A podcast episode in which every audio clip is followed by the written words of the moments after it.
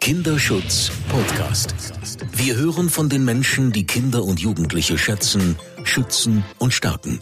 Wir schauen in die Schubladen, die sonst geschlossen bleiben. Wir liefern wertvolle Informationen und Tipps, damit wir hinhören. Der Kinderschutz Podcast.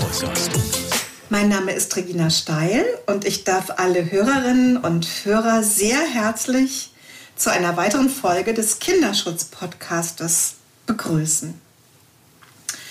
Mit meiner heutigen Gesprächspartnerin, Professor Dr. Katinka Beckmann von der Hochschule Koblenz, möchte ich ganz viele Schubladen öffnen, in die sie in ihrer Berufstätigkeit, in ihrer politischen Arbeit ähm, hineingeschaut hat und in denen sie auch schon ganz viel verändert hat durch ihre Tätigkeit. Ich stelle sie kurz vor. Frau Professor Beckmann hat Sozialpädagogik an der Katholischen Fachhochschule in Paderborn studiert. Sie ist also Diplom-Sozialpädagogin. Sie hat danach Sozialwissenschaften, Medienwissenschaften, Soziologie und Politikwissenschaft an der Heinrich-Heine-Universität in Düsseldorf studiert. Und sie hat 2008 äh, promoviert, auch an der gleichen Universität zum Thema Kinderschutz in der kommunalen Sozialpolitik zur Verantwortung von Verwaltung in der lokalen Demokratie im Fach Politikwissenschaft. Für sie gibt es also schon lange diese beiden Strömungen, sich auf der einen Seite mit Sozialwissenschaften zu beschäftigen, auf der anderen Seite aber auch mit Politik und auch zu versuchen, dort Einfluss zu nehmen. Über diese berufliche äh, zentrale Tätigkeit hinaus ist Frau Professor Beckmann beratend tätig, sowohl für den Bundestag als auch für den Landtag in Nordrhein-Westfalen und für das Bundeskriminalamt. Und in allen diesen Fällen geht es um Themen des Kinderschutzes, mit denen sie sich sehr intensiv beschäftigt hat. Sie ist unter anderem auch, hat einen Kinderschutzpreis auch von einer Organisation von Ärzten und Juristen erhalten für ihr beharrliches Einbringen der Kinderschutzproblematik in den politischen Diskurs. Ähm, und äh, sie hat, gibt ähm, mit großer Leidenschaft ähm, Informationen für, zu diesen Themen auch an ihre Studierenden weiter. So hat sie zum Beispiel die, in der Vergangenheit auch äh, den Lehrpreis des Landes Rheinland-Pfalz gewonnen. Liebe Katinka, ich begrüße dich ganz herzlich und habe mich sehr auf den Termin heute gefreut. Ja, guten Morgen. Ich grüße dich auch und würde vielleicht noch kurz sagen wollen, dass ich natürlich auch ganz viel äh, wirklich, wirklich gearbeitet habe. Sonst hört sich das an, als würde ich immer nur am Schreibtisch sitzen. Aber ich habe auch viele Jahre im Krisenzentrum für gewaltbelastete Kinder gearbeitet. Ich habe in der Jugendgerichtshilfe gearbeitet. Ich war sogar schon Hausmeisterin auf einem italienischen Campingplatz. Also, äh, genau.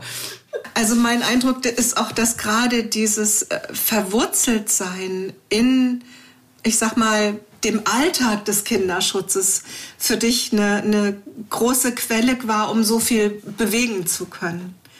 Ja, das, das kann sicherlich so sein oder zumindest ist das was, wovon ich hoffe, dass meine Studierenden auch sehr profitieren können, weil ich eben nicht nur aus Büchern weiß, ne, was Kinder auch, ich sag mal, an Herausforderungen, aber auch an ganz, ganz viel Freude mit sich bringen. Und das sage ich jetzt nicht unbedingt als zweifache Mutter, sondern wirklich vor allem, weil ich mit sehr, sehr vielen, also wirklich mit Hunderten von Kindern auch gearbeitet habe. Und ähm, ja, insofern kann ich natürlich auch immer mit ganz vielen Beispielen äh, arbeiten arbeiten, auch wenn die jetzt langsam immer ein bisschen älter werden. Aber mm, ich sag mal jetzt zum Beispiel das letzte Jahr, was ja pandemisch sehr überschattet war, war für mich zumindest auch eine Möglichkeit, wieder ganz dicht an bestimmten, dann natürlich auch immer sehr gewaltbelasteten Biografien, also wieder auch arbeiten zu können. Das heißt, auch wieder ja Kinder selber zu treffen, denen es dann natürlich auch einfach nicht gut ging oder ich sag mal Hebammen vor Ort zu beraten ne, oder Kinderärzte auch zu beraten hatten. Ne? Und das war jetzt letztes Jahr was, ne, was für mich wenigstens ähm, ja an dieser Stelle, ich sag mal, ja, es hört sich da ein bisschen komisch an, ne? Aber trotzdem habe ich mich wieder so, wie du gerade gesagt hast, so sehr verwurzelt, ne, gefühlt, wo ich gedacht habe, ja, und das mache ich auch unheimlich gerne. Also ich lehre unheimlich gerne, ich bin wirklich unheimlich gerne Professorin, aber dieses Arbeiten mit Kindern, ne, oder mit Menschen, die jetzt auch ganz eng mit Kindern arbeiten, ne, das ist auch was, ne, von dem ich früher gar nicht wusste, wie viel Spaß mir das wirklich macht. Also als ich angefangen habe mit sozialer Arbeit, wollte ich immer in die Erwachsenenbildung. Das ist anders gekommen und darüber sind wir sehr froh.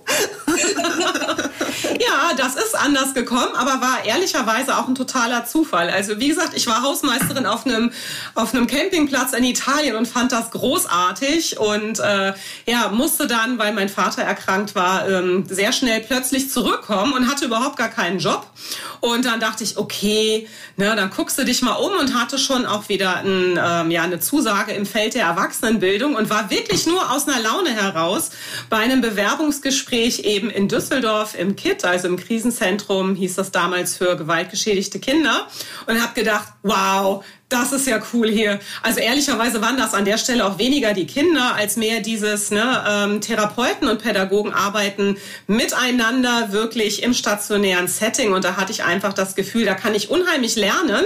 Und da haben wir vielleicht auch eine Parallele zu dir, weil wir schon damals sehr traumapädagogisch und traumatherapeutisch gearbeitet haben. Also, äh, an, also im Jahr 2000, ne, wo ja, ich sag mal, die Traumatologie in Deutschland noch absolut äh, in ihren Anfängen steckte. Ne, und das war dann der Grund, warum ich dann alles wieder abgesagt habe und dann eben im Kit angefangen habe und dann festgestellt habe, ähm, wow, also ich arbeite einfach total gerne mit Kindern zusammen. Ja, ich habe gesehen, dass du auch sehr viele Fortbildungen gemacht hast im Bereich Traumapädagogik, im Bereich Trauma und Dissoziation und dich schon ganz früh äh, mit diesen Themen beschäftigt hast. Liebe Katinka, welche Schublade möchtest du jetzt und heute von den vielen, in die du reinschaust, öffnen? Äh, das ist ja jetzt mal eine Frage. Also ehrlich, Regina. Hm. Also ich glaube, vielleicht ist das. Ähm ich weiß gar nicht, ob man das als Schublade bezeichnen kann, aber ich erlebe das immer wieder, dass die Menschen sehr irritiert sind ne, von dieser Kombination aus äh, Pädagogik und Politik. Und ich glaube, das ist eher was, ne, wo ich denke, dass ich mir das von viel mehr Menschen wünschen würde, weil ich glaube, wenn man nachhaltig was für Kinder verändern will, dann braucht man immer auch das Wissen um politische Strukturen und Rahmungen, neben ne, den juristischen Implikationen natürlich. Aber ich glaube, wenn du wirklich ne, was verändern willst, dann muss man eben auch ähm, ja, sich, sich in die Politik einbringen und auch hier eben politischen Akteuren erklären, was manche Entscheidung dann letztendlich für das einzelne Kind bedeuten kann. Und ähm, ich glaube, dann wäre vielleicht die wichtigste Schublade, die ich damals auch schon mit meiner DIS angefangen habe aufzustoßen, dass Kommunalpolitik an der Stelle ganz wichtig ist, weil eben die Jugendämter als zentrale Akteure im Kinderschutz Fachämter einer jeden Stadt oder eines jeden Kreises sind. Und das heißt, die Kommunalpolitiker, also die Gemeinderäte, die bestimmen letztendlich die Strukturen der Kinder- und Jugendhilfe in jeder einzelnen Stadt, in jedem einzelnen Landkreis. Und das ist denen häufig gar nicht bewusst. Insofern ist das, glaube ich, was, was mir immer ganz wichtig ist, dass eben auch die politischen Entscheidungsträger für sich irgendwann verstehen, wenn wir dem Jugendamt zu wenig Geld geben, dann wirkt sich das eben nicht nur auf die Arbeit der Fachkräfte dort aus, sondern hat damit eben auch immer nicht immer die positivsten Konsequenzen für äh, Kinder und ihre Familien. Das heißt, du, du wünschst dir, dass das den ähm, Kommunalpolitikerinnen und Kommunalpolitikern stärker bewusst wird. Ihr Handeln hat direkte Auswirkungen. Was, was wünschst du dir? Was soll geschehen, dass denen das klarer ist? Ja, ich glaube, ähm, dass man hier stärker auf den Jugendhilfeausschuss immer hören sollte. Also der Jugendhilfeausschuss ist ja ein Teil des Jugendamtes, was vielen gar nicht klar ist. Ne? Für die meisten ist das Jugendamt ja die Behörde, die entweder zu spät oder zu früh Kinder aus Familien rausnimmt. Und dass das immer, ich sag mal, das erste Glied des Jugendamtes ist, das wissen viele gar nicht. Und gleichzeitig, der Jugendhilfeausschuss ist ja so ein Twitter-Ding, weil es ist einmal ein Element des Jugendamtes vor Ort, aber es ist eben auch einer der ganz wichtigen Ausschüsse im Kommunalparlament. Und diese Ausschussmitglieder, die haben eigentlich ziemlich viel Macht, weil die dürfen zum Beispiel ähm, mitbestimmen, wer der oder die ähm, Jugendamtsleitung ist. Und die bestimmen natürlich auch mit, wie viel Geld die einzelnen Fachämter, also das Gesundheitsamt, das Finanzamt, aber eben auch das Jugendamt bekommt. Und hier, ne, da sind wir schon wieder mittendrin, ähm, würde ich mir sehr wünschen, dass die Jugendhilfeausschussmitglieder genau über diese Rechte und aber Pflichten auch genau Bescheid wissen. Also ich glaube, wenn man die schon mal genau informiert, was könnt ihr eigentlich tun und wie mächtig seid ihr eigentlich, dann könnten die vor Ort schon wirklich viel auch in ihren Gemeinden und Städten verändern. Aber ne, das hat auch Forschung äh, gezeigt. Ähm, also auch ich habe da mit einem Kollegen und einer Studierenden eine Studie äh, schon vor einigen Jahren zugemacht. Die meisten Jugendhilfeausschussmitglieder wissen das gar nicht. Das heißt, die wissen gar nicht, wie wichtig sie sind und wie potenziell einflussreich sie sind. Das heißt, ich bin immer überzeugt, dass im Kinderschutz, also lokal, nicht deswegen so, also oft so viel schief läuft, weil das alles total dumme Menschen sind oder uninteressierte Menschen sind, sondern ganz im Gegenteil. Ich glaube, dass viele nicht viel wissen. Ne? Und deswegen ist dieses Informieren über, was ist eigentlich eure Aufgabe und was ich sag mal, hat das auch für Konsequenzen. Ne? Wenn ihr eben nicht wirklich an der Stelle euch richtig einarbeitet, ne, dann hat das Konsequenzen, wie eben ne, äh, auch die fehlgelaufenen Kinderschutzfälle zeigen. Ne? Und deswegen finde ich immer, das ist vielleicht dann die Schublade, dass Politik was total Praktisches ist ne? und wirklich ganz, ganz viel mit dem einzelnen Kind letztendlich zu tun hat ne? und nicht so was Abstraktes ist. Wie würdest du dir wünschen, sollten diese Kommunalpolitikerinnen in Deutschland informiert werden? Was, was wäre eine gute Möglichkeit, um das flächendeckend zu machen? Ich glaube, was gut wäre, ähm, wäre zum Beispiel immer am Anfang einer Legislatur auch wirklich so eine so eine so eine Wochenendklausur. Ne? Also wenn die alle ne, mal sich zusammen hinsetzen und so eine Art so, was ist eigentlich jetzt das Ziel von uns in dieser neuen Zusammensetzung? Ne? Was wollen wir in unserer vier oder fünf Jahre andauernden, ne, je nach Bundesland andauernden Legislatur eigentlich erreichen?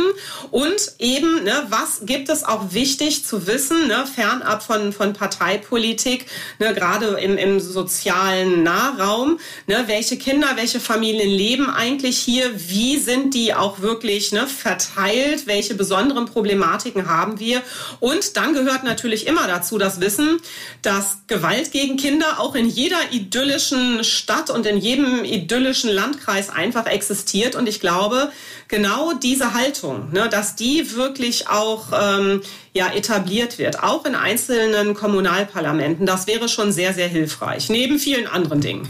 Ja, und können, können da auch Leute mithelfen, die in dem Bereich arbeiten? Also die in den Regionen im, in der Jugendhilfe tätig sind, können die den Kommunalpolitikerinnen helfen, ähm, zu ihre, ihre Aufgabe, ihre Verantwortung zu verstehen und dann eben auch besser wahrzunehmen? Eigentlich sollte das ja sowieso schon gegeben sein, weil im Jugendhilfeausschuss sitzen ja auch immer, ich sag mal, Vertreterinnen der freien Träger, die ja im besten Fall auch wirklich, ne, ich sag mal, mit Kindern und Familien arbeiten. Ähm, wie gesagt, und hier beißt sich dann die Katze wieder in Schwanz. Ne? Äh, wenn denen dann aber eben nicht klar ist, dass dieses Wissen, was die ja durchaus ganz praktisch mitbringen, ähm, an alle gebracht werden muss, weil die dürfen das ja nicht voraussetzen, ne, dass das jedem neu gewählten Kommunalparlamentarier oder äh, Kommunalparlamentarierin ne, schon mit in die Wiege gelegt ist, ne, dass man das auch wirklich vielleicht ein Stück weit proaktiv mit einbringt ne, und sagt, übrigens, ne, die Realität ne, in der Kinder- und Jugendhilfe sieht lokal bei uns so und so aus. Ne. Wir haben so und so viele Familien in prekären Lebenslagen, wir haben so und so viele Kinder, die schon längst im Heim leben, wir haben so und so viele Familien, die sich als Pflegefamilien engagieren. Ich glaube, ne, dass man das einfach wirklich auch ja, äh, füllen muss. Ne? Also mit, mit äh, wirklich, ja, mit, Schicksalen, manchmal die dahinter stehen, damit den politischen Akteuren klar wird, ne, dass das wirklich wichtig und, und Auswirkungen hat, ne, was, was da Verstehe ich dich richtig? Du, also du findest, oder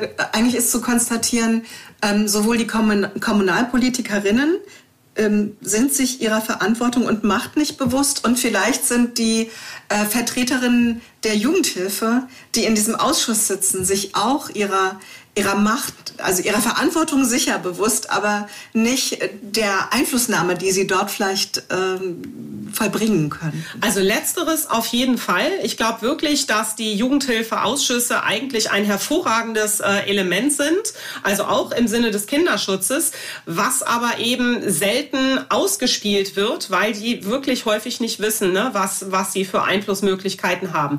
Das Erste, was du gesagt hast, ich glaube, dass Kommunalpolitikerinnen Politikerinnen durchaus äh, ne, auch an Macht interessiert sind und die auch in Teilen natürlich ausüben. Weil ich meine, das sind ja in der Regel gerade in der Kommunalpolitik hoch engagierte Bürger und Bürgerinnen, ne, die sich hier wirklich für den lokalen Nahraum einsetzen. Also da bin ich wirklich von überzeugt. Sonst wird sich das ja keiner, ist ja meistens ehrenamtlich, wirklich an die, an die Füße binden. Aber ich glaube, ähm, die meisten oder viele denken wahrscheinlich eher an, ich kann mitgestalten, ne, ob hier eine Straße gebaut wird oder ob da ein Einkaufszentrum hingebaut gebaut wird. Ne? Ich kann äh, mitentscheiden, ob hier der Park ne, ein Park bleibt oder vielleicht eine Wohnfläche wird. Aber dass ne, die getroffenen Entscheidungen auch buchstäblich manchmal schicksalhaft, also ne, zum Überleben von Kindern wichtig sind, das ist den meisten glaube ich, nicht klar. Und das hat in meinen Augen auch, ne, also ne, zum Beispiel das Geschehen in Lüchte gezeigt, ne, wo ne, die ganze Gemeinde so, man, hier ist es so schön und hier ist es so idyllisch. Wie konnte das vor unseren Augen passieren?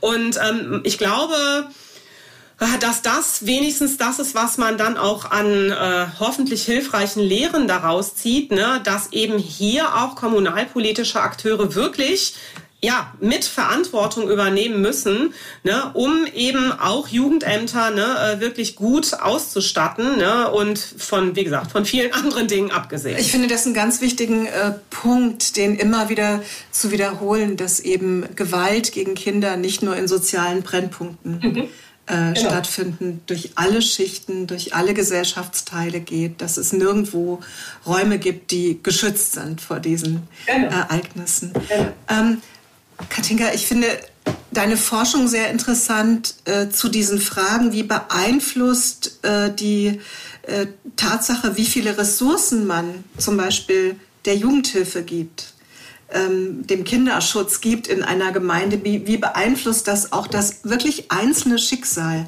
von Kindern und Jugendlichen? Kannst du darüber äh, bitte noch ein bisschen was sagen? Ich glaube, das erste Mal verstanden habe ich das im Jahr 2002. Ähm, und zwar ging es da auch, also da habe ich ja noch als äh, Sozialpädagogin im Krisenzentrum gearbeitet.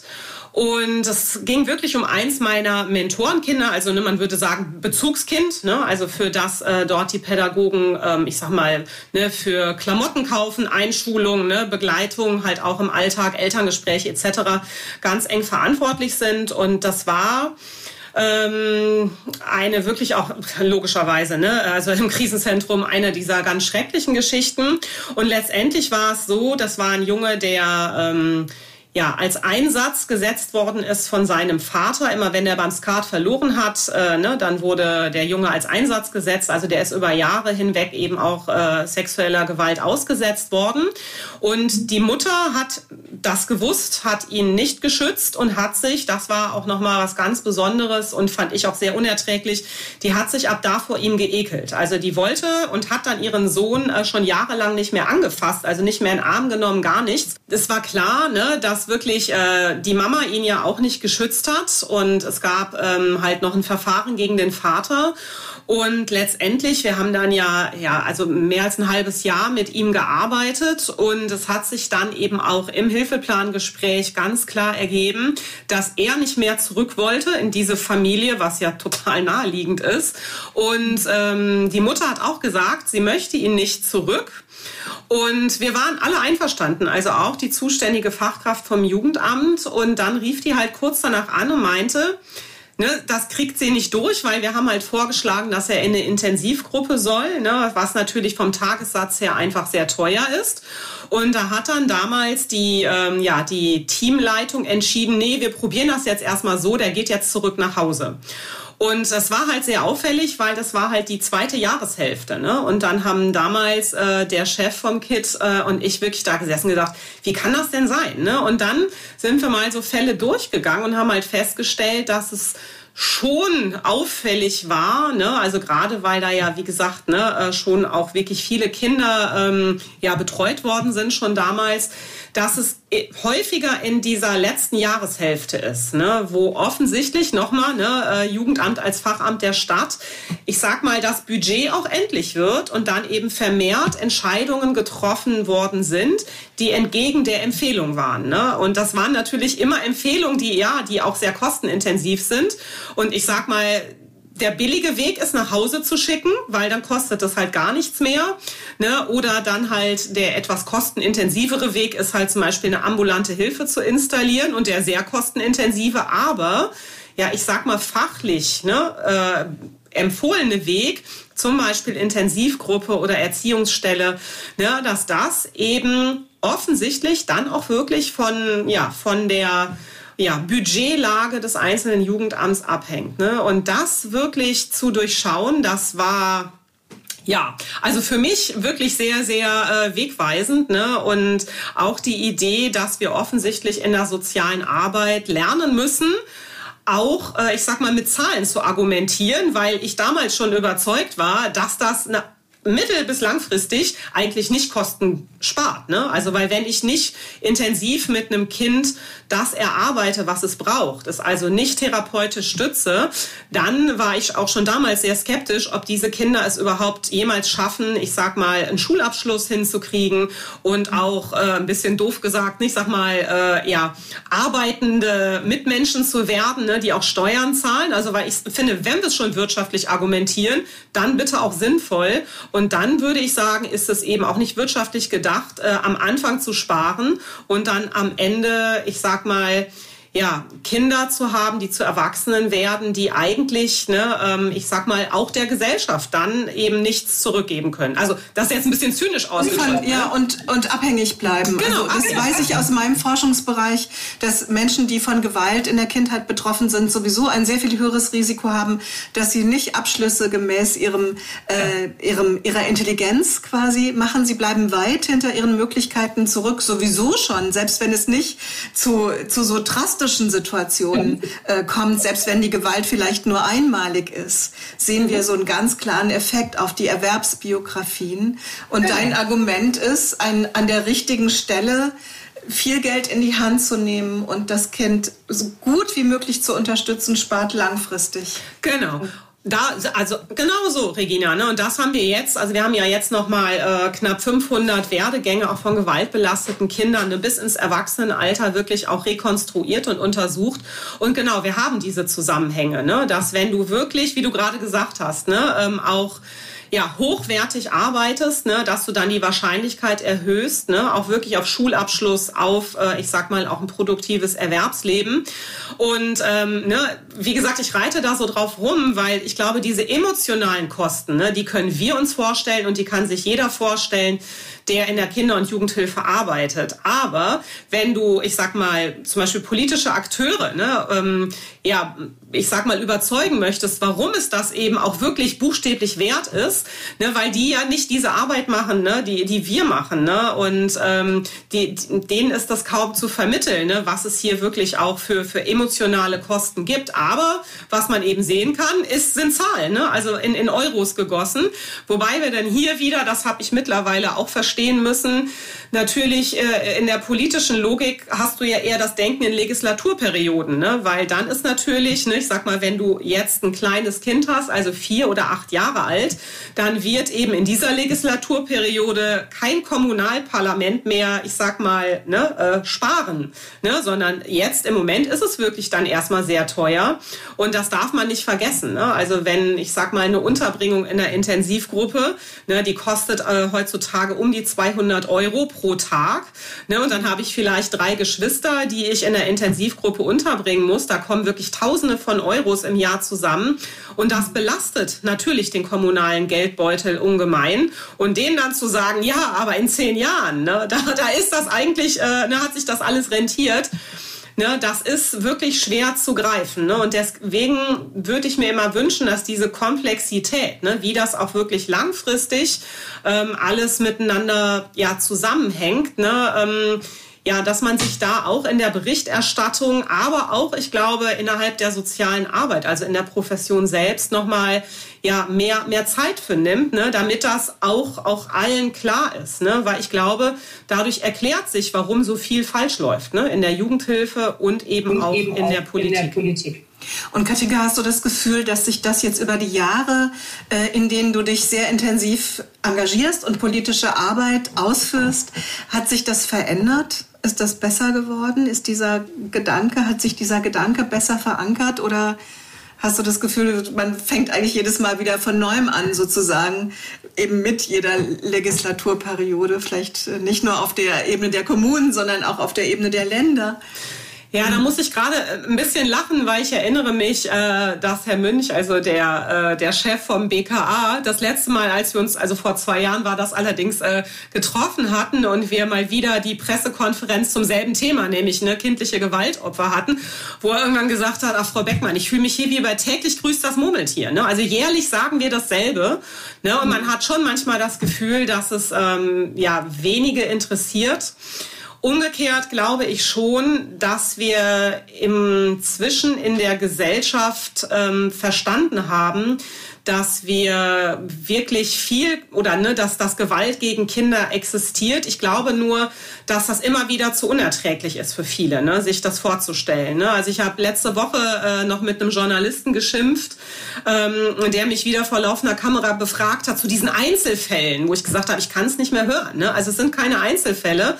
Also alleine im Bereich sexualisierter Gewalt hatten wir äh, 2019 knapp 16.000 angezeigte Fälle. Ne? Also Regina, worüber reden wir? Dass das Hellfeld und dahinter haben wir natürlich ein äh, XY, ne? also ein Dunkelfeld, was nochmal so viel höher ist.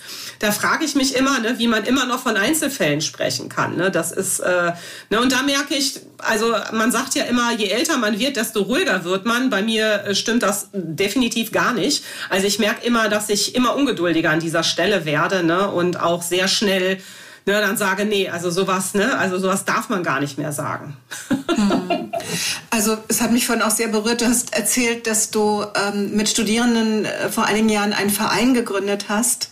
Ähm, jede Woche drei hast, habt ihr den genannt, weil jede Woche drei Kinder gestorben sind an den schweren Gewalterfahrungen, die ihnen zugefügt worden sind und ihr das ändern wolltet. Das heißt, es gibt nicht nur die Ebene der Kinder, die leiden, aber am Leben bleiben. Es gibt die Ebene der Kinder, die tatsächlich ganz endgültig ihr Leben verlieren aufgrund von schweren Gewalterfahrungen. Hat sich das verändert im Laufe der Jahre? Leider ist das auch eine sehr, sehr, sehr stabile Zahl. Also 2019 hatten wir dann, also ne, zumindest äh, waren es nicht mehr drei Kinder pro Woche, sondern zwei gestorbene oder getötete Kinder pro Woche. Und das muss man immer sagen, wirklich in der Regel aufgrund häuslicher Gewalt. Ich bin aber äh, sehr skeptisch, dass diese Zahl jetzt nicht für 2020 auch wieder gestiegen ist. Ähm, ich meine, auch da sind wir uns alle einig, dass ich sag mal, wenn vorher ne, die Zahl schon zwei bis drei tote Kinder pro Woche in Deutschland, ähm, ne, die getötet werden, ich kann mir nicht vorstellen, dass jetzt äh, unter pandemischen Bedingungen ne, das gesunken ist. Und man muss immer auch sagen, diese ähm, drei toten Kinder pro Woche, das sind ja die, die gefunden werden. Ne? Also auch da müssen wir natürlich von einer sehr hohen Dunkelziffer ausgehen. Und hier muss ich auch sagen, habe ich in den äh, letzten Jahren immer wieder erleben dürfen. Ne? Wirklich auch, was für eine großartige Arbeit äh, die Polizei an der Stelle tut, aber auch wie belastet und oft alleine gelassen die werden, weil in der Regel sind das ja wirklich äh, Polizeibeamte, die diese Kinder finden, ne? die, ne? die aus Blumenkästen ausgraben, die die in der Tiefkühltruhe finden. Ne? Das hatten wir ja vor zwei, drei Jahren ist das jetzt her, dieser Zufallsfund von den, äh, also von mehreren eingefrorenen Babyleichen äh, in der Tiefkultur in einem Mietshaus, ne, wo nur ein Stromausfall war und sich dann alle Nachbarn gewundert hatten, ne, was riecht im Keller so eklig. Und dann wird immer die Polizei gerufen. Ne? Und ähm, ich habe mittlerweile wirklich mit vielen auch, ähm, ja, ne, also da auch Erfahrungen ausgetauscht und mich hat immer wieder sehr sehr schockiert, dass die, ich sag mal, psychologisch auch selten betreut werden. Ne? Also was macht das auch mit einem? Ne? Also ne, diese Kinder, ich sag mal, zu finden und ja, ne, also das ist ja, ich glaube, kann sich jeder Laie vorstellen, ne, dass das an keinem spurlos vorbeigeht. Und auch da sehe ich aber, dass hier, ich sag mal, ne, im Rahmen der Strafverfolgung auch gute Bewegungen zu sehen sind. Ne? Also auch mehr psychologische Betreuung, eine Supervision, jetzt zum Beispiel auch im ganzen Ermittlungsbereich, ne? also Kinderpornografie, wo ich glaube, da auch viel verstanden worden ist, wie wichtig das ist, hier auch wirklich äh, psychologische Unterstützung ne, diesen wichtigen äh, Berufsgruppen auch an die Seite zu stellen. Katinka, was, was wünschst du dir für die nächsten drei Jahre?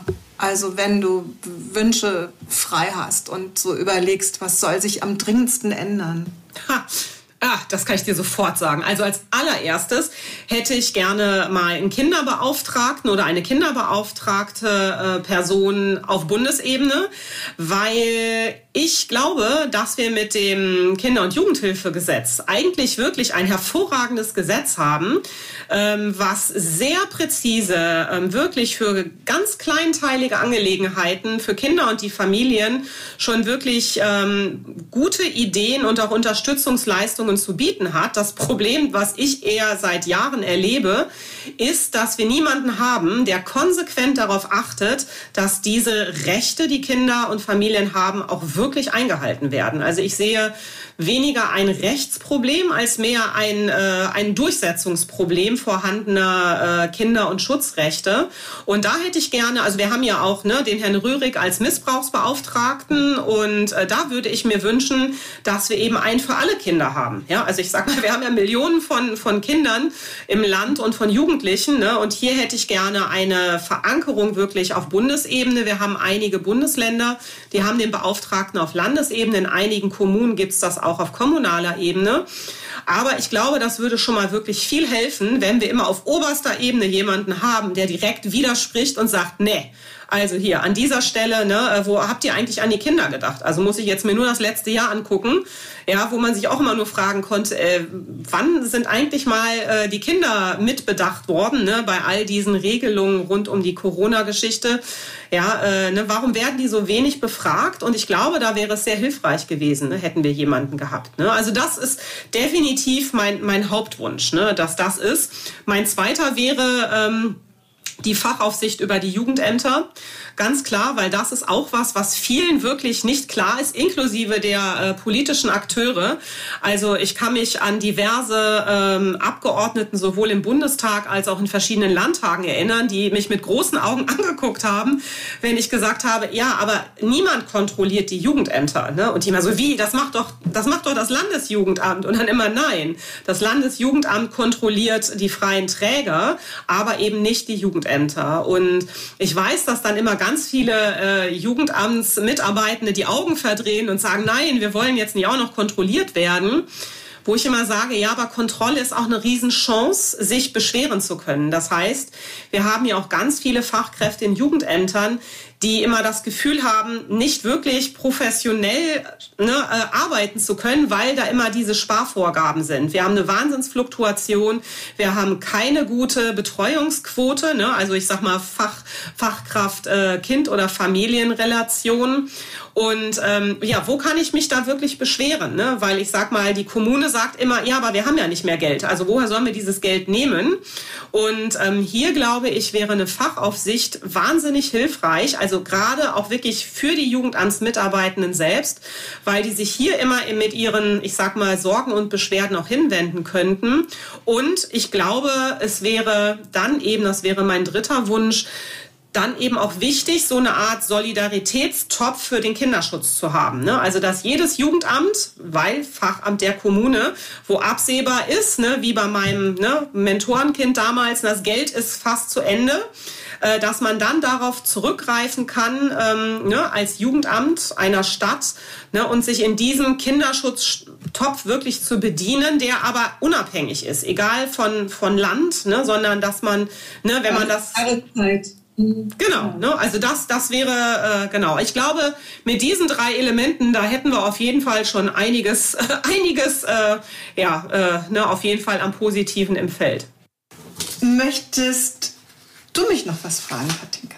Ja, ich würde natürlich total gerne äh, von dir wissen, ne, weil wir ja beide auch im Traumabereich durchaus unterwegs sind und du ja noch viel, viel intensiver als ich.